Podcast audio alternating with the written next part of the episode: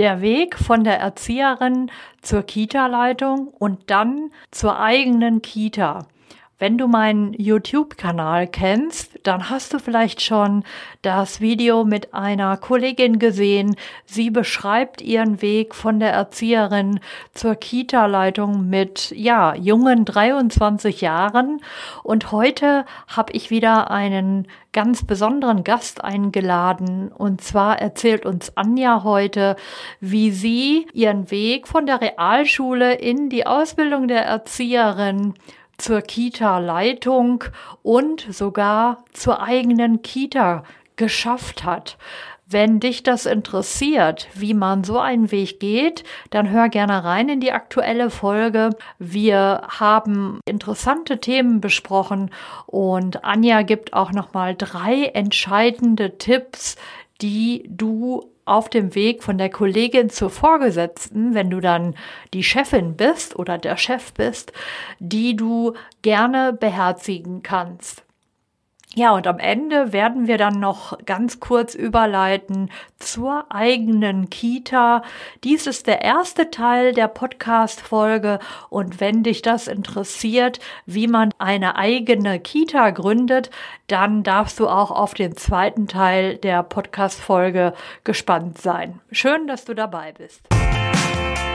Herzlich willkommen zu Erfolgreich als Kita-Leitung in diesem Podcast geht es darum, wie du dich und andere im Kita-Alltag sicher führen kannst. Und hier ist deine Expertin für erfolgreiches Kita-Management, Tanja Köster.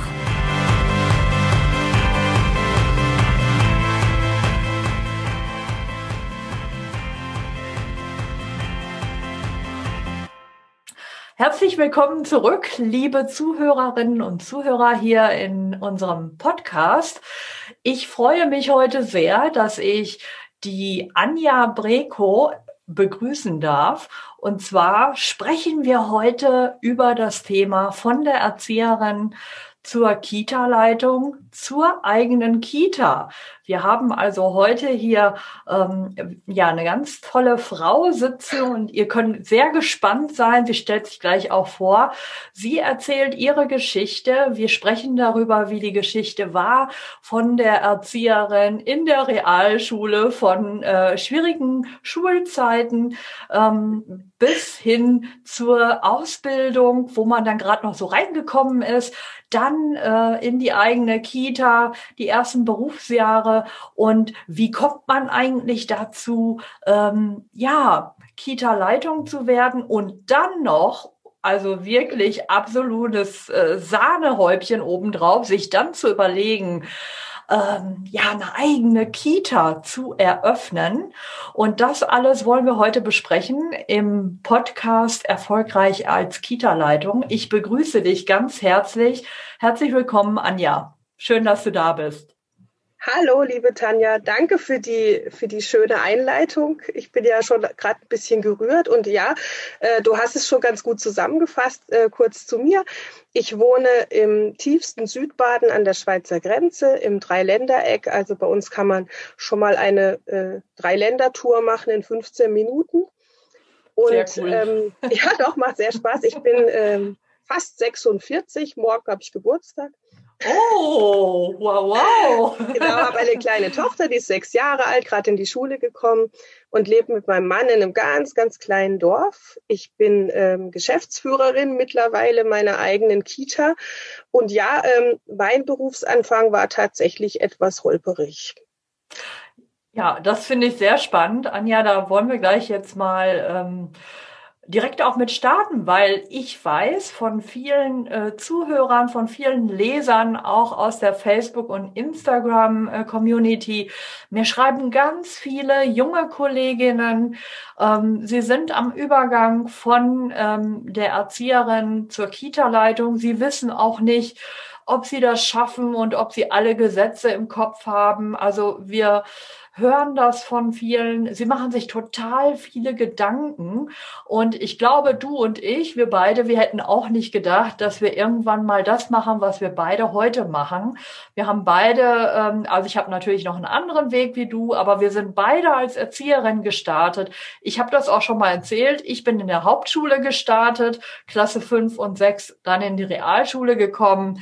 Und ähm, ja, ihr wisst es, ich habe berufsbegleitend noch studiert und ähm, ja auch einen Masterabschluss dann noch mit drei Kindern gemacht vor gar nicht allzu langer Zeit.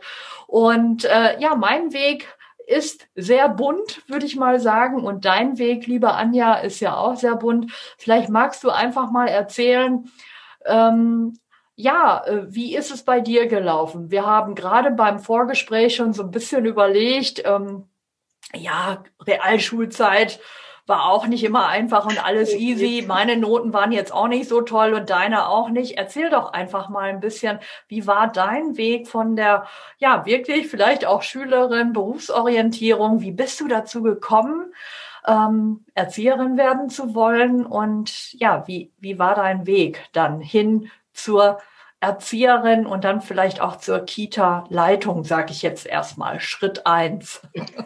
Okay, Schritt eins. Also ähm, ich, äh, ich hatte eine ganz tolle Erzieherin, als ich selber im Kindergarten war. Damals hat man ähm, sogar noch Tante gesagt, oh, die Tante ja. Ingrid. Und ähm, die muss mich sehr geprägt haben. Denn als ich in die, als ich dann in die Schule kam, war das erste, was ich meiner Mutter erzählt habe, also ich werde auch mal Erzieherin. Wow. Und meine, meine Mutter hat es dann so hingenommen und hat es in ihrem Gedächtnis geparkt. Und irgendwann so im Laufe der Grundschulzeit habe ich meiner Mutter erzählt und irgendwann habe ich ein eigenes Kinderhaus. Auch das hat meine Mutter in ihrem Gedächtnis geparkt. Ich habe mich dann so durch die Schule gewurscht. Ich war ähm, eine schwierige Schülerin, weil ich ähm, ich habe das alles irgendwie nicht so richtig verstanden und ich habe auch nicht richtig zuhören können. Und also das war alles so, ich, ich bin wirklich bin mit Ach und Krach durch diesen Realschulabschluss gekommen und ähm, habe mich dann an der Fachschule für Sozialpädagogik beworben und die haben mir erstmal mitgeteilt, also mit dem Abschluss äh, ganz schwierig. Und Was hast du da gedacht? Was hast ja, da gedacht? dann habe ich, äh, ja, da habe ich erstmal so hingenommen, weil ich gedacht habe, na ja, dann muss ich halt was anderes machen, aber irgendwie hatte ich auch keine Alternative. Und ich bin dann tatsächlich übers Nachrückverfahren, weil jemand abgesagt hatte, habe ich die Chance bekommen, auf die Fachschule äh, zu wow. gehen. Und irgendwie hat sich dann äh, bei mir ähm, auch was verändert. Ich habe die besten Noten meiner gesamten Schullaufbahn tatsächlich auf der Fachschule gehabt. Also da möchte ich mal eingrätschen. Anja, da haben wir einen gleichen Lebensweg, weil auch bei mir war das so, dass ich da in der Realschulzeit ähm, es ging alles, aber nach einem Fachabitur, äh, ich habe auch schon mal erzählt, mit Mathe 5 in Klasse 12 trotzdem meinen Weg gemacht. Und ich bin auch im Nachrückverfahren, nicht in die Erzieher, aber in, den, äh, in das Bachelorstudium äh, bin ich auch im Nachrückverfahren mhm. reingekommen. Also das, das war tatsächlich Glück, weil ähm, ich hatte keine Alternative, weil irgendwie war das in mir so, ich möchte Erzieherin werden. Und natürlich war ich in dem Realschulalter nicht so weit zu begreifen, dass man sich dann dafür vielleicht auch etwas auf den Hosenboden setzen ähm, muss, weil also ich habe das halt einfach irgendwie, naja, ich habe es nicht so richtig ernst genommen. Und dann kam ja endlich so Neigungsfächer, die mich auch interessiert haben, Psychologie zum Beispiel oder Elternarbeit oder wir hatten damals noch Literatur. Das waren dann so meine besten Fächer. Ich habe dann die erste Eins meiner gesamten Schullaufbahn tatsächlich in Elternarbeit eingefahren. Wow. Also ähm, bei einer sehr strengen Lehrerin und alle waren total beeindruckt und ich ähm, ja, ich habe das einfach, Toll. das kam so aus mir raus und ich habe da gar nicht mehr so wahnsinnig viel auch lernen müssen, sondern endlich hatte ich so das Gefühl, da versteht man mich und da kann ich mich mal ausleben und so. Und dann bin ich eben 1996 habe ich heute festgestellt, ich habe nochmal nachgeschaut, aus dem Anerkennungsjahr rausgekommen und habe tatsächlich dieses Jahr schon das 25-jährige Dienstjubiläum als Wow, wow. Also bei mir war es auch so. Ich habe äh, ja gerade in Klasse 11 und 12 ging es äh, mit den Noten nicht so bergauf. Ich hatte da auch nicht so viel Lust zur Schule zu gehen, speziell also in Klasse 12. In Klasse 11 gab es ja ein Praktikum mit Schule und ähm, die Noten wurden dann in der Ausbildung besser und da war ich von mir selber geflasht. Vielleicht ging es dir auch so. Ich hatte zwei, ich hatte ein Zeugnis, sowas hatte ich noch nie. Ich konnte es irgendwie selber gar nicht, gar nicht glauben. genau. Oder auch zum Beispiel die Facharbeit. Wir mussten ja damals noch eine Facharbeit schreiben im Anerkennungsjahr die war pünktlich fertig und nicht noch schnell über Nacht. Und wir mussten, wir hatten ja keinen Computer. Ich habe das tatsächlich noch mit der Schreibmaschine getippt. Und ich wenn ein Fehler auf der Seite war, dann hast du wieder von vorne angefangen und so.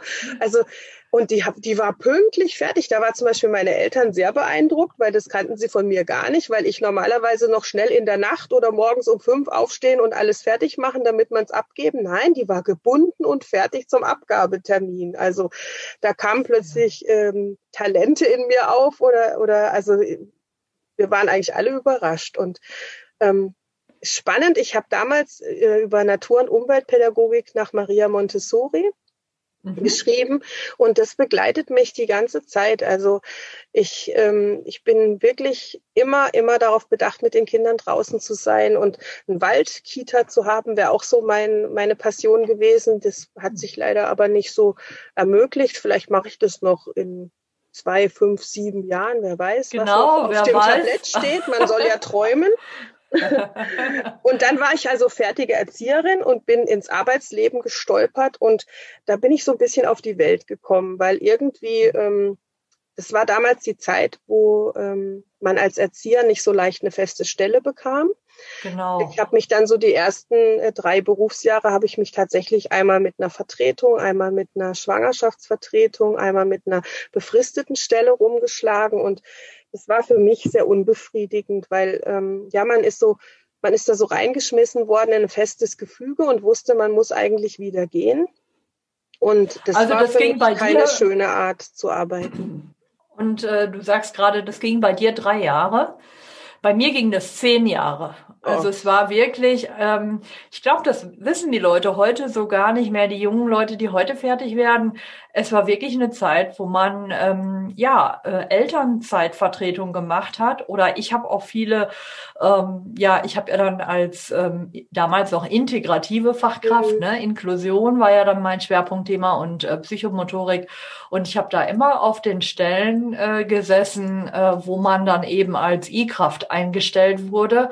Und dann von Jahr zu Jahr so einen Vertrag hatte. Ne? Ja, und, und man auch nie wusste, wie lange bleibe ich. Und ähm, ich bin so ein Beziehungsmensch. Ich komme sehr schnell in Beziehung mit Menschen und auch mit den Eltern und mit meinem Team und mit den Kindern natürlich. Und das war für mich äh, wirklich nicht schön zu wissen, so, du brauchst dich jetzt da gar nicht so fest drauf einlassen, du musst ja eh wieder gehen. Mhm. Also das war, das war keine schöne Zeit. Und der habe ich auch so das erste Mal drüber nachgedacht, ob das wohl die richtige Idee war, als Erzieherin zu arbeiten. Und mhm. meine allererste Stelle war tatsächlich auch noch in einer Kita, die altersgetrennte Gruppen hatte. Also wir hatten die Kleinen, ähm, also die Dreijährigen waren zusammen und dann die Vierjährigen und dann gab es eine Schulanfängergruppe und dann wechselten die Kinder auch immer noch jährlich.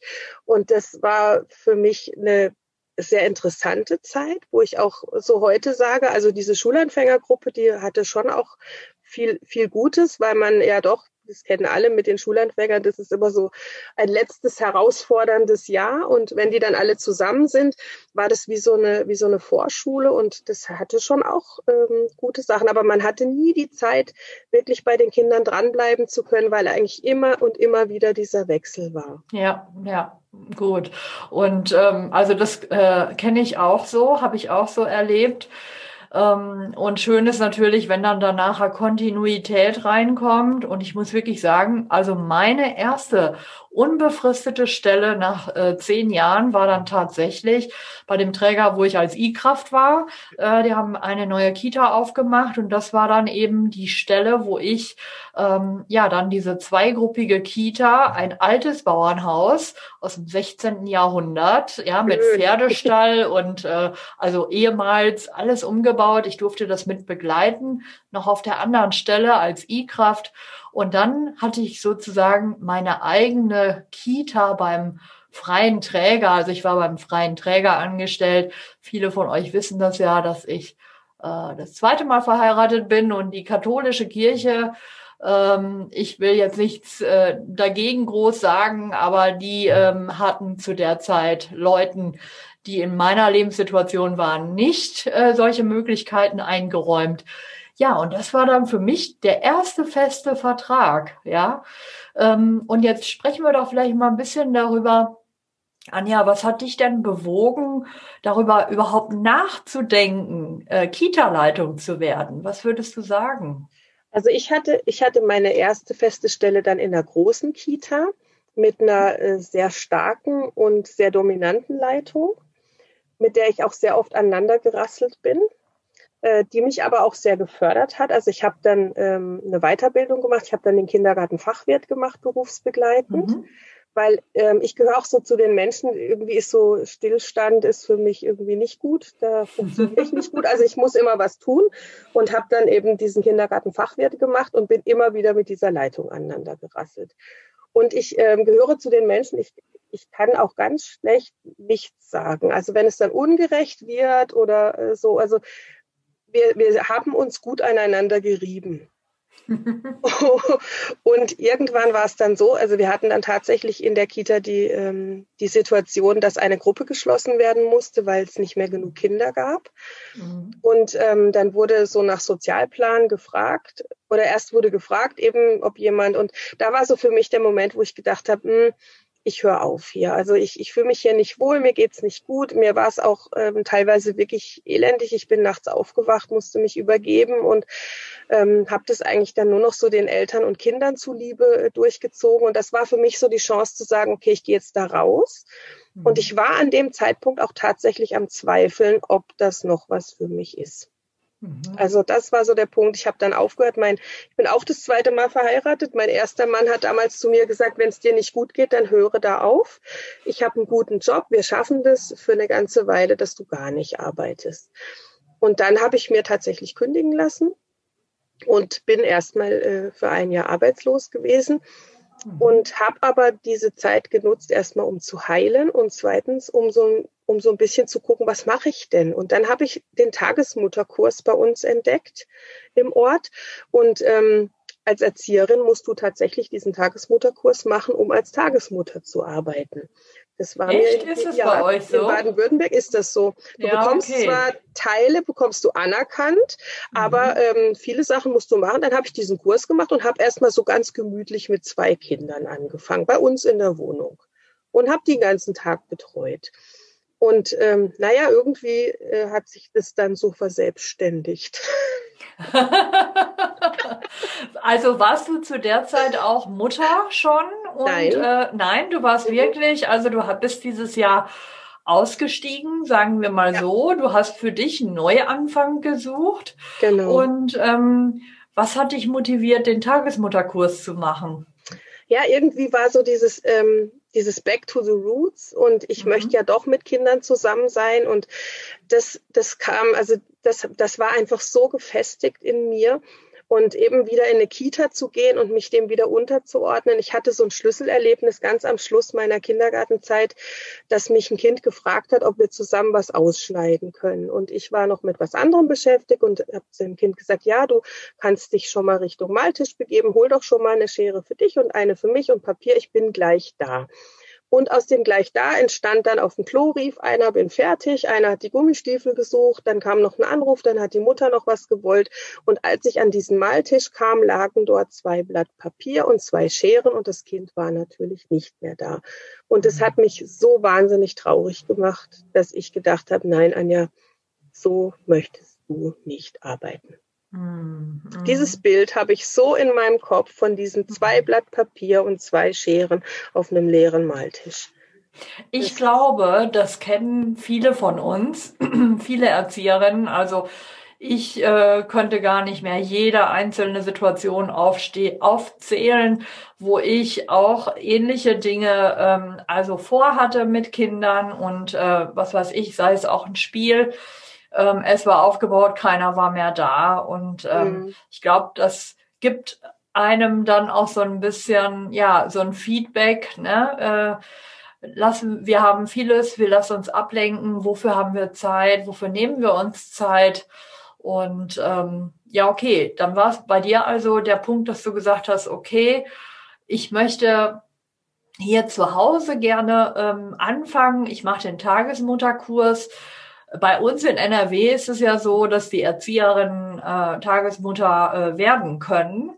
Ähm, ich weiß jetzt ehrlicherweise gar nicht genau, ob die den Kurs auf jeden Fall machen müssen oder einzelne Module, vielleicht rechtliche Dinge, ne, weil man ja, ja auch selbstständig ja, auf ist. Jeden Fall, ne? genau. ne? Auf jeden Fall muss man das äh, wissen.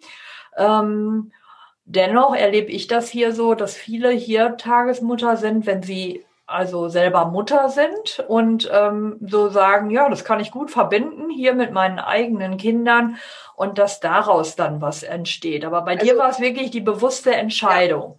Ja. ja. Also das war bei mir auch so. Also im Tagesmittagkurs waren auch noch zwei weitere Erzieherinnen, die eben mit ihren eigenen Kindern zu Hause waren. Nee, ich war da so der Exot.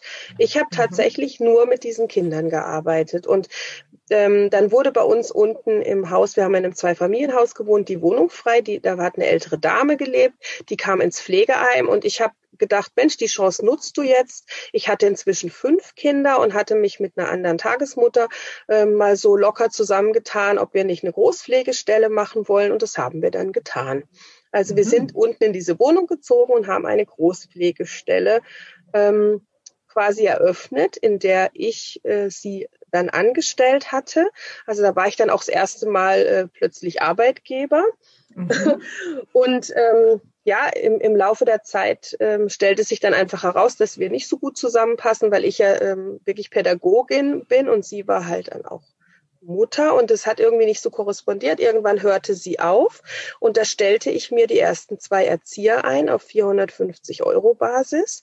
Mhm. Und da haben wir quasi von 2006 bis 2010 ähm, haben wir da als Großpflegestelle gearbeitet. Und dann kam es, dass die Bedarfsplanung der Stadt, ich habe das immer so ein bisschen mitverfolgt, so ähm, wie, wie geht's denn weiter? Und da habe ich die Chance bekommen, eine Krippe zu eröffnen. Und da geht's jetzt in Richtung ähm, Selbstständigkeit, also richtige Selbstständigkeit. Ich war ja als Tagesmutter im Grunde auch schon selbstständig. Wow.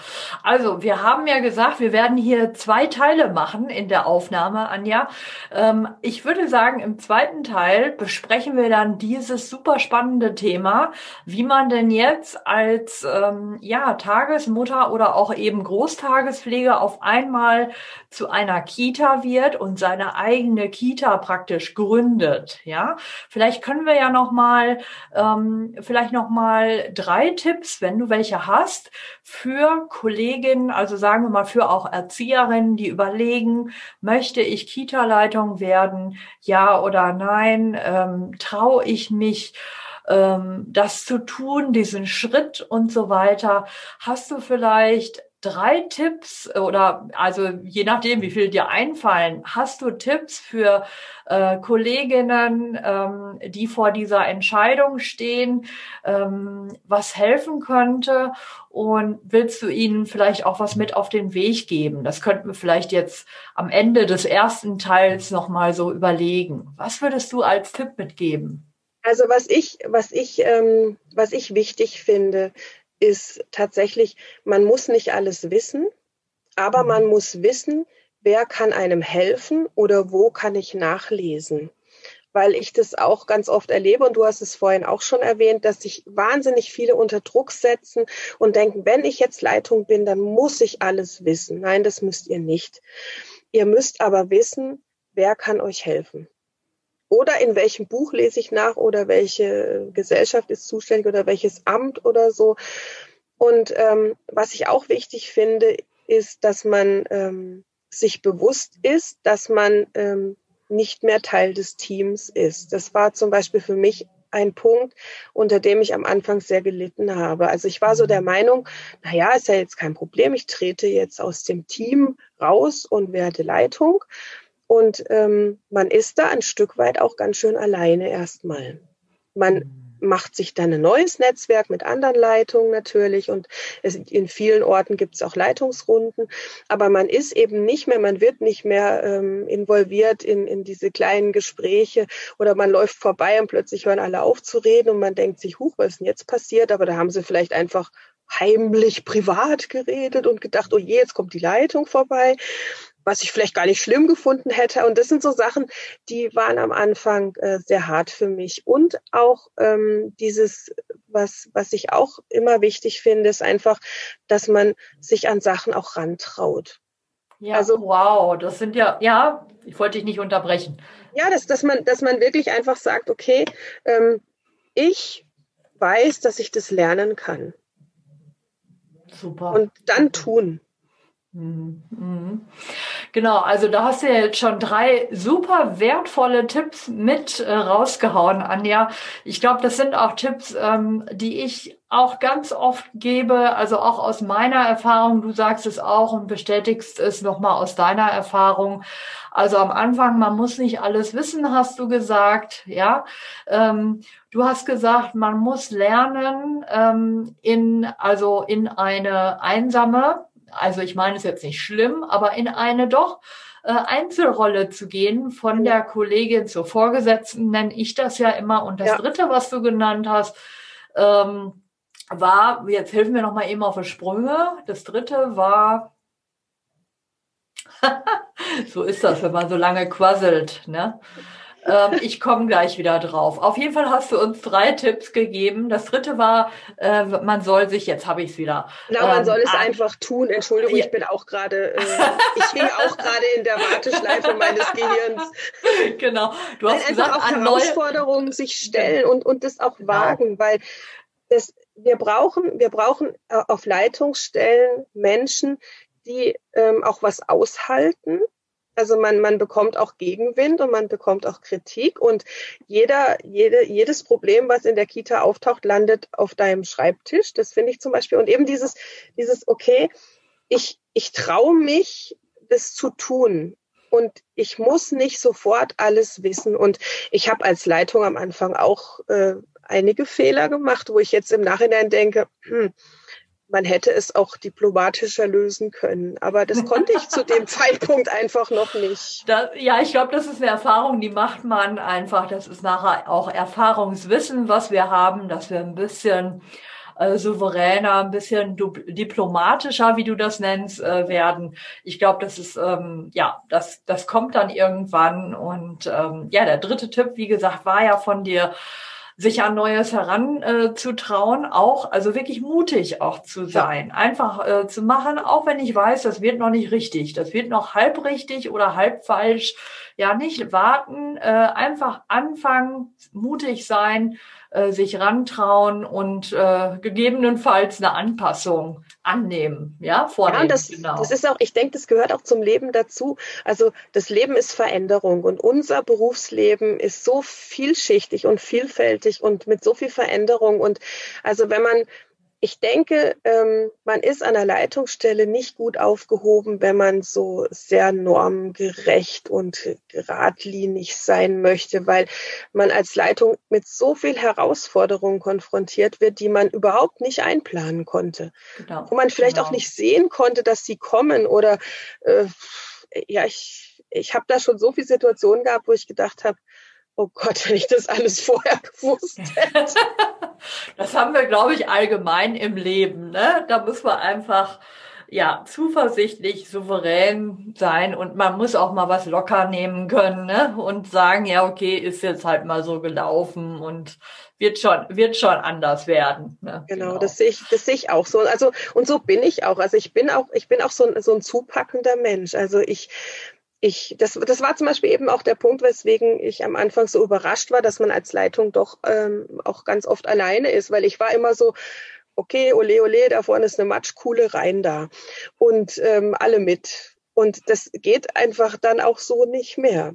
Nee, und das nee, muss genau. man sich einfach auch bewusst sein, dass man, man, man ist nicht mehr äh, so ein enger Teil, aber man hat eine wahnsinnig tolle Rolle, die so vielschichtig ist und auch ähm, ja, einem so viel tolle Situationen beschert. Ja, also ja, ich genau. habe den Schritt nie bereut. Ja, sehr schön, Anja. Also ich glaube, ähm, dass wir jetzt hier mal einen Cut machen für den ersten Teil äh, hier der Podcast-Folge. Also dein Weg von, äh, ja, von der Realschülerin, sage ich jetzt mal, ja, von der Schülerin zur Erzieherin, zur Tagesmutter, zur eigenen, also auch jetzt auch zur Geschäftsführerin einer Kita. Und das wollen wir ja gerne im zweiten Teil äh, besprechen, ähm, dass wir da mal schauen, wie du denn deine eigene Kita gegründet hast und ja, da will ich jetzt noch nicht zu viel vorwegnehmen. Ich stelle dir jetzt noch eine Abschlussfrage, Anja, und dann äh, machen wir für diese Folge, äh, machen wir dann den Deckel drauf. Und zwar äh, frage ich dich einmal, wofür würdest du mitten in der Nacht aufstehen? Wofür ich mitten in der Nacht aufstehen würde? Genau. Hm. Also, ich stehe manchmal mitten in der Nacht auf für eine schöne kalte Jogurette aus dem Kühlschrank. Ah, sehr schön, sehr schön. Ja, das ist doch mal ein tolles Schlusswort. Ähm, also, Schokolade mag ich auch sehr gerne. Schokolade geht immer. genau, zu jeder Zeit, genau. Ja, Anja, ich äh, danke dir herzlich äh, jetzt erstmal, äh, dass du für die erste Folge hier, für den ersten Teil, ähm, ja, mit dabei warst. Ich glaube, vieles können die Hörerinnen und Hörer mitnehmen. Äh, ich äh, werde einfach auch nochmal in den Show Notes vielleicht ein paar Tipps äh, verlinken, die du jetzt auch hier genannt hast. Ähm, da kann ich gerne auch nochmal einen Blogartikel oder eine andere Podcast-Folge zu verlinken, wenn man da nochmal ein bisschen äh, sich mit beschäftigen möchte. Anja, vielen Dank, dass du da warst. Sehr gerne.